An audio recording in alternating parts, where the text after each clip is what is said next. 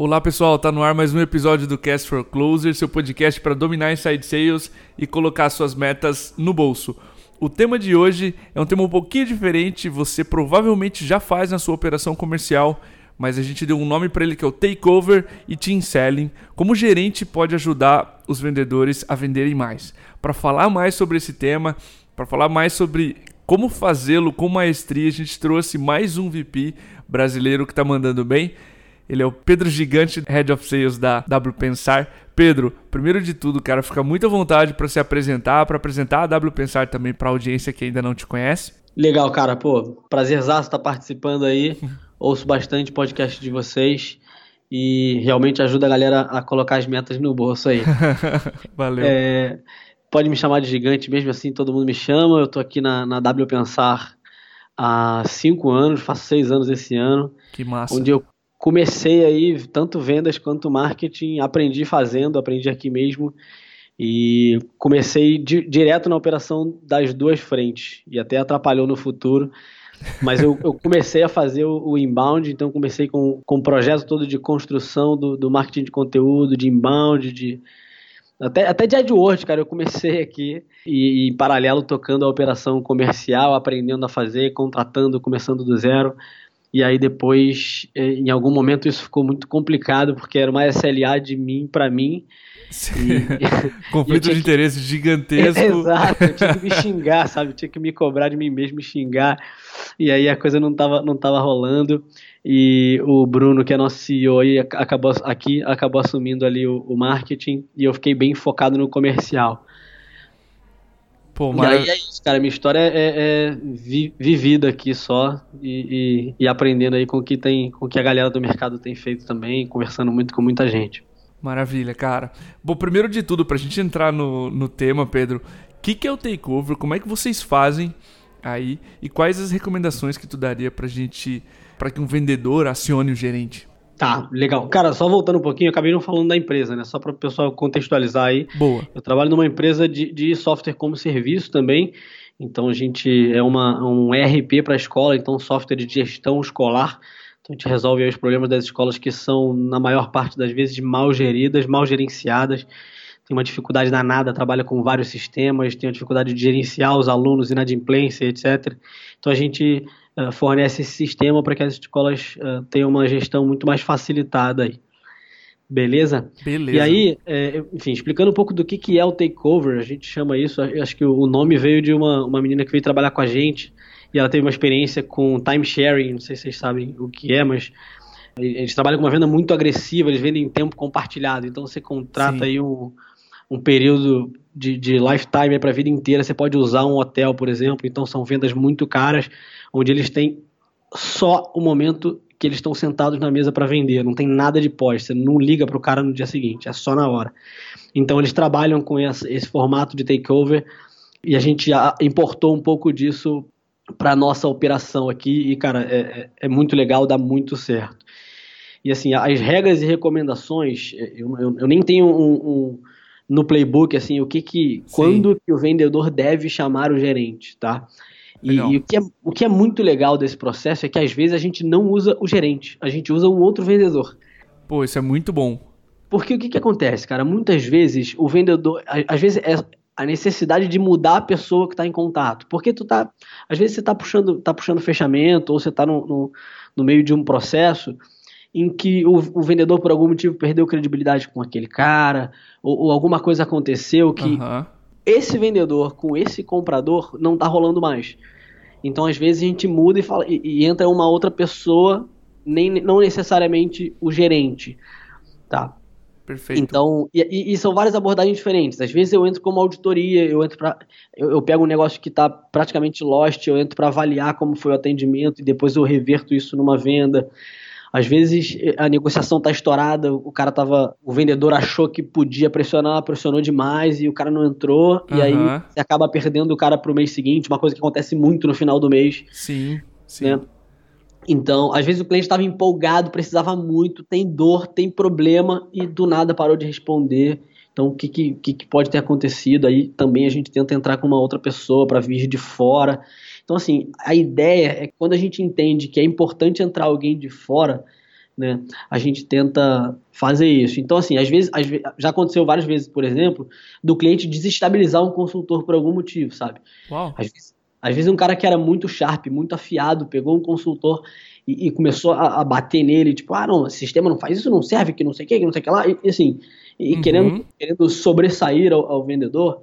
Tem até casos engraçados aqui de passar para passar pro, pro nesse, no caso até fui eu, e, uhum. e, assim, colocar o cara no lugar dele, conseguir fechar a venda com, com preço cheio, sabe? Assim, coisa. Sim. Tem vários casos legais pra caramba nesse sentido. E, cara, assim, tem que tomar um cuidadinho especial aí, é, é, que seria escrever essa regra do jogo, né? Que é o que a gente está fazendo agora, mas principalmente para que esse, esse, vendedor não pense que você pode fechar tudo para ele, né? Claro, sim. Tem que, tem que ser tipo, ah, mas por quê, né? Por que, que isso passaria para para frente agora. Então é, é, bem importante ter isso no playbook, embora não tenha ainda, justamente para não ter ah, toda hora querer pedir, né? Sim, seria um, um baita tiro no pé. Cara, aqui na MeTime esse takeover ele acontece de forma espontânea, tá? Normalmente os vendedores pedem com que o Rui participe das calls um pouquinho mais para frente. Porque se uhum. você imaginar uma call de diagnóstico, o raciocínio é conduzido por uma pessoa. Né? Se entra uma segunda, atrapalha o, o andamento. Uhum. Então, normalmente é da demo para frente, no fechamento, na reunião onde o cara vai colocar a objeção de preço e tal. E se o rap tá um pouquinho mais novo ainda em ramp up, aí o Rui participa um pouquinho mais. Uhum, claro uhum. que ele sobra muito, é, o rap fica muito livre para fazer essa, é, esse pedido e o Rui também, na verdade, gera um, um, um, ótimo senso de, de time mesmo, que é o próprio team selling que a gente colocou ali. Uhum. Mas os vendedores mesmos, eles fazem a negociação e só chamam o Rui um pouquinho mais para o final da venda né, que, que tu comentou. Sim, sim. Cara, aqui também, assim, no final das contas é muito mais pro final, sabe? Às vezes é só fazer o cara tomar decisão. Então, assim, é que depende um pouco do tamanho do cliente nesse sentido. Sim. Em relação, em relação a Discovery Call, cara, é, eu também acho que é confuso se você tiver mais de uma pessoa. Mas tem uma, uma coisa que eu acho muito legal e que eu sempre comparo, é que. Sabe, sabe aqueles filmes que tem o cara do FBI ouvindo a ligação uhum. é, gravada ali? Sim. Na hora, tá todo mundo na casa, implantado na casa de uma pessoa, alguém liga para ela e para todo mundo. Isso acontece porque, cara, uma pessoa ela pode deixar passar um detalhe. Então, assim, é, é duas pessoas ouvindo é, é, legal, mas claro que não dá pra fazer isso que fica caro, né? Mas isso, isso, é uma coisa que a gente cobra muito do, da galera, que, cara, presta muita atenção, porque se, se os caras do FBI precisam de cinco pessoas para ouvir, mano, é porque você pode deixar passar algum detalhe. Né? Então, assim, Com duas certeza. pessoas de Discovery Call seria interessante se não fosse caro por ouvinte, não para falar, porque claro. precisa ser conduzido de fato por um só. Show de bola é, gigante. A minha segunda curiosidade tem a ver com a preparação, tá? O vendedor faz a preparação dele, investiga a realidade do prospect, os aspectos que precisa conhecer melhor, etc. E você, como gestor, como é que se prepara para um takeover? Dá tempo de ler alguma anotação, ler o spin que o vendedor fez dessa call antes de entrar nela? Como é que você, você conversa com o vendedor antes de entrar na call? Como é que é a tua preparação para entrar numa call assim e virar o jogo? Cara, eu tento que ele seja mais conversado do que lido. Aham. Uhum porque às vezes até assim, eu entendo mais quando a pessoa me conta do que quando eu tô lendo, eu faço os dois. E aí depende, sabe? Às vezes eu tenho um cliente que, quando o cliente é maior, poxa, até, até ouvir ligação eu vou tentar fazer, sabe? Pô, me sim, dá sua ligação, sim. quero ouvir a call, para ver se ele deixou uma brecha. Então, assim, a minha preparação, ela é 100% em cima de encontrar qual é o gancho certo que eu vou entrar nessa ligação. Perfeito. Primeiro de tudo, qual é o motivo que eu tô ligando pro cara? Pô, eu tava conversando com, com com a Natália e me ligou o Pedro. Não faz sentido isso, né? Por, por que, que, o Pedro tá me ligando do nada, né? Sim, então, perfeito. Então é, é, muito uma questão de entender, primeiro, qual é o gancho, por que, que eu tô entrando nessa ligação, e, claro, entender quais são as dores do lead, entender exatamente qual é o problema, entender o que, que onde que travou, qual foi a barreira, e aí pela etapa, e entendendo um pouco do que o vendedor escreveu, você já consegue ver uma pergunta ou outra que ele deixou de fazer pela, pelas respostas que ele anota. Sim. Então, assim, é muito em cima disso e ao máximo tentar entrar na ligação sabendo onde que você vai fechar ele e por que, por que o vendedor não fecharia e você, você fecharia. Então, assim, qual é o gancho que eu tenho para entrar? Às vezes é, eu tenho um gancho que é, sei lá, a gente fez uma condição especial de 10% de desconto na taxa de implantação, ou sei lá, alguma coisa pequena, porque a gente também não gosta de dar desconto, mas uhum. eu falo, pô, eu lembro até do seu caso, porque ela comentou comigo que você estava super empolgado, tem a escola que faz isso, isso e isso. E, cara, o tipo de gestor que a gente gosta de ter, e, e, até por isso que eu tô te ligando, ou então eu tô te ligando porque ela comentou comigo, me pediu desconto, você pô, aceitou, e, e, a gente pede desconto condicionado, né? Então, pô, eu posso uhum. até ver se eu consigo esses 10%, mas se eu conseguir, eu posso considerar que tá fechado? A gente, a gente não fala que consegue antes, né? Uhum. Então, assim, quando o cara não fecha depois disso, aí é um bom motivo também muitas vezes, cara, é questão de credibilidade do vendedor por algum motivo. E aí a, a, a coisa. Mas assim, como é mais final, é muito. O cara tá tudo certo, ele só não consegue tomar decisão. Ele tá com receio. Uhum. E quando ele tá com receio, cara, um diretor ligar para ele faz muita diferença. Entendeu? E uma, uma ação que eu tenho feito hoje, cara, que eu acho muito legal, é que a gente vende online. E para todo mundo, é, pra gente é normal. Mas um gestor de escola, isso não é nada normal. Uhum. Cara, eu vou fechar, vou fechar com outro porque ele tá aqui do meu lado. Mas assim, a não ser que você queira atacar uma pedra na vidraça dele, não faz nenhuma diferença ele tá do seu lado. o sistema é online, né? Então, assim, Muito boa. É, é, até pior, né? Porque se o cara tiver que ir, ir até a sua empresa para te prestar um suporte, ele vai pegar trânsito, eu não vou. Sim. Mas enfim. E aí, uma coisa que eu tenho feito, que tem funcionado muito, eu entro assim com. É claro que você entra com muita autoridade, Uhum. Isso, isso ajuda muito o cara a tomar decisão. Mas eu entro, eu, eu chamo por uma call de vídeo onde eu apresento a empresa pro cara. Legal. E eu, eu vou andando com o computador pela empresa apresentando, que a gente tem um espaço legal pra caramba aqui, três andares, super, uma área de lazer, tudo bem legal. O cara vê isso e fala, poxa, essa é de fato uma empresa séria. Então Sim. isso ajuda bastante. Então, cara, a gente vai em cima de credibilidade, preparação é total em cima de conversar, entender dor e principalmente onde é que tá o gancho que eu vou entrar e onde é que tá o ponto que eu vou fechar esse cara. Maravilha. Eu anotei aqui duas coisas que tu comentou. A primeira tem a ver com contexto, e acho que isso é fundamental, entender todo o contexto de quem já está conversando com o vendedor.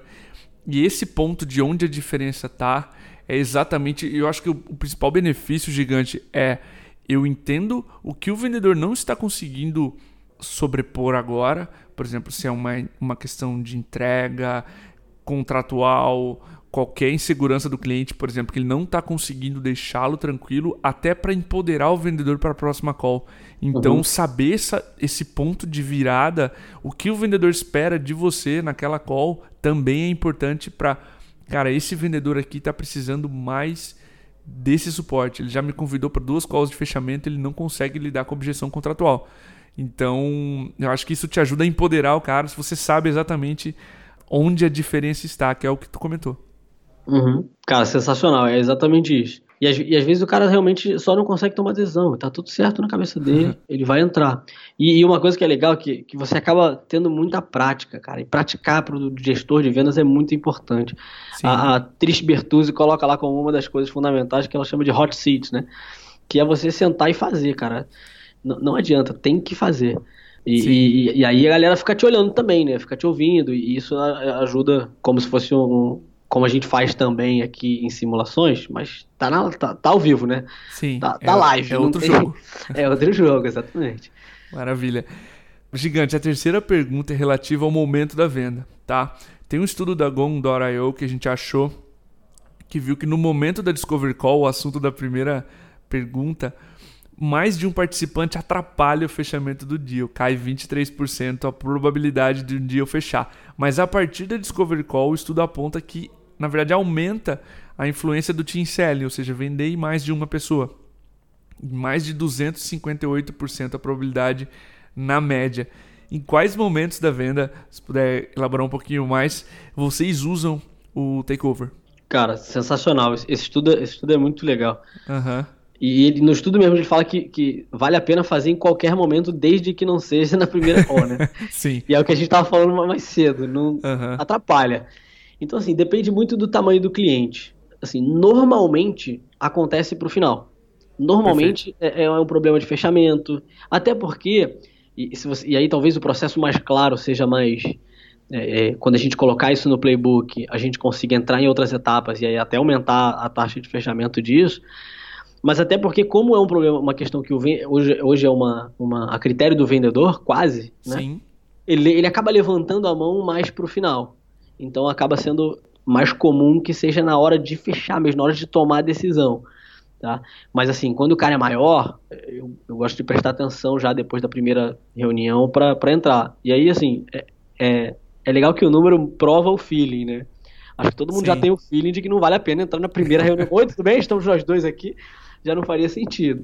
Então acho que o número prova bem. Então logo depois da reunião, eu, às vezes chamar para conhecer a empresa, chamar para fazer alguma coisa, quando o cara é um pouco maior, vale a pena, até por questões também de não ficar de tempo, né? Para não investir tanto tempo em, em negócios que a, acabam não avançando. Então, assim, e na primeira reunião aqui já, já, já dá para ter uma, uma, boa qualificação se, se o cara vai andar para frente ou não. Então, no final das contas, é tomada de decisão. E aí, finalzinho, problema, cara, crença anti-compra, o cara não consegue comprar. Sim. E aí a gente vai a gente vai com, com o objetivo de fazer tomar decisão, sabe? Gatilho mental, vamos para cima dele com persuasão e, e para fechar. Pô, com certeza. É gigante. Conversando com o nosso time aqui, uma coisa que ficou claro, que apesar de não ser na Discovery Call, uma vez que o gerente entra, por ser mais sênior e pelo próprio vendedor ter pedido, pode acontecer dele levar a conversa, porque ele tem um raciocínio, o vendedor ficar totalmente quieto ou complementar com alguma coisa só durante a call, e é, é natural que só haja um raciocínio, mas qual que é o cuidado que vocês tomam para que a venda retorne para as mãos do vendedor? E, e, não fique assim, pô, é, a venda é com o Pedro agora então, daqui em diante? Sim, sim. É, eu acho assim, eu acho que as regras do jogo têm que estar bem claras para o cliente. Então, assim, Perfeito. é porque, cara, toda reunião tem que ter um próximo passo claro. E quando você deixa o próximo passo como claro para o vendedor, não para você, sim. a coisa consegue andar bem. Mas assim, como a gente faz quase tudo no fechamento, muitas vezes essa venda não volta para o vendedor. Eu ah, volto ao vendedor para gerar contrato, entendeu? Para acertar detalhes. Mas quando eu entro um pouco mais no meio, cara, é importante deixar o próximo passo claro pro vendedor. Então assim, pô, sensacional, você tá em, e, e, cara, vende o vendedor. Melhor coisa que você faz. Então assim, a, o vendedor vai voltar a tocar?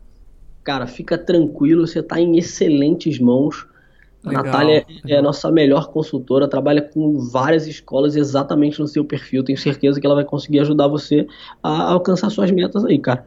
Então, assim, deixa o próximo passo claro, vende o vendedor. Isso é uma coisa que até a gente faz muito na pré-venda e faz muita diferença. Sim. Quando o pré-vendedor vende a pessoa que vai atender, faz muita diferença. O cara já vai para lá, você, o vendedor já entra com muito mais autoridade, porque o cara já acredita que, que ele é o cara. Muito boa essa dica. É, e, e, e, tem uma coisa no, no, o Jordan Belfort lá, né, o, nosso lobo de Wall Street. Ele fala, ele fala muito, as pessoas compram de quem elas acreditam que podem fazer ela alcançar os objetivos dela. Então assim, o cara compra de quem ele acredita que pode fazer ele alcançar a sua meta. Então, tanto o pré-vendedor quanto o gestor vende o cara, isso influencia demais na hora de, de fazer o fechamento.